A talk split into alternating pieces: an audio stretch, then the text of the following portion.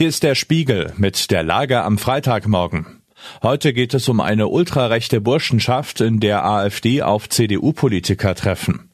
Wir beschäftigen uns mit dem wachsenden Unwohlsein innerhalb der SPD.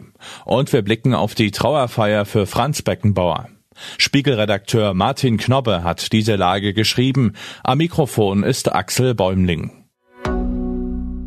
Salon der Demokratiefeinde.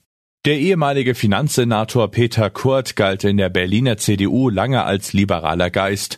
Er brachte früh eine Zusammenarbeit mit den Grünen ins Spiel. Er lebt offen schwul. Er nahm 2015 einen syrischen Flüchtling bei sich auf. Zuletzt soll er eine kranke Ukrainerin unterstützt haben.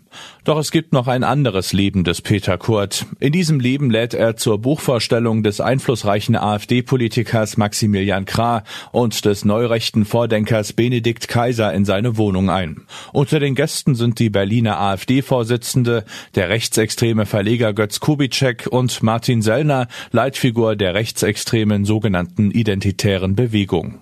Die Verstrickungen kurz in die braune Szene gehen aber offenbar noch tiefer. Nach Spiegelrecherchen soll er nicht nur in die Finanzierung einer Immobilie für die identitäre Bewegung eingebunden gewesen sein. Er ist offenbar auch einer der führenden Köpfe der ultrarechten Berliner Burschenschaft Gotia. Kurt hat sich zu den neuen Vorwürfen nicht geäußert. Andere CDU-Politiker sind ebenfalls Mitglieder der Burschenschaft oder bewegen sich in ihrem Umfeld. So etwa Robin Junke, CDU-Innenexperte im Berliner Abgeordnetenhaus. Junke sagt, sein letzter Besuch bei der Gotia liege, Zitat, etliche Jahre zurück. Von einer Brandmauer nach rechts außen spricht CDU-Chef Friedrich Merz gerne. Diese Brandmauer scheint ziemlich löchrig zu sein. Kanzlerdämmerung oder Neustart?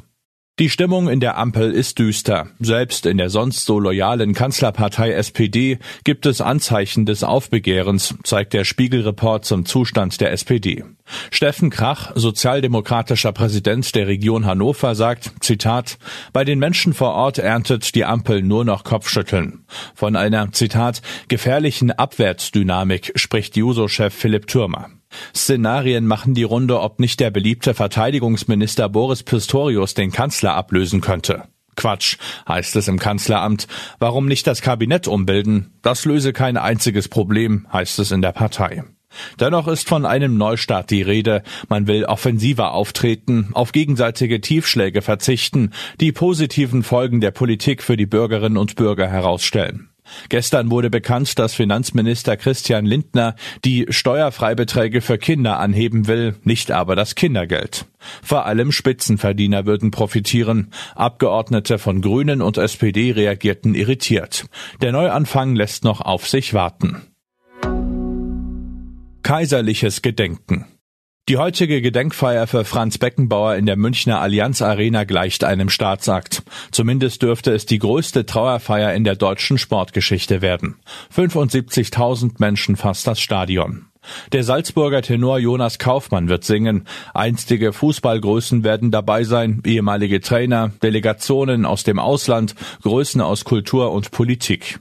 Bayerns Ministerpräsident Markus Söder wird sprechen, Bayern-Präsident Herbert Heiner und Ehrenpräsident Uli Hoeneß ebenfalls. Auch der Kanzler kommt, wird aber nicht reden. Diese Aufgabe obliegt Bundespräsident Frank-Walter Steinmeier. Drei Fernsehsender übertragen live. Was für ein Akt was sonst noch wichtig ist. Tausende Delfine werden vor der französischen Atlantikküste jedes Jahr versehentlich gefangen und sterben. Nun gilt im Golf von Biscaya ein mehrwöchiges Fischereiverbot. Fischer sind empört.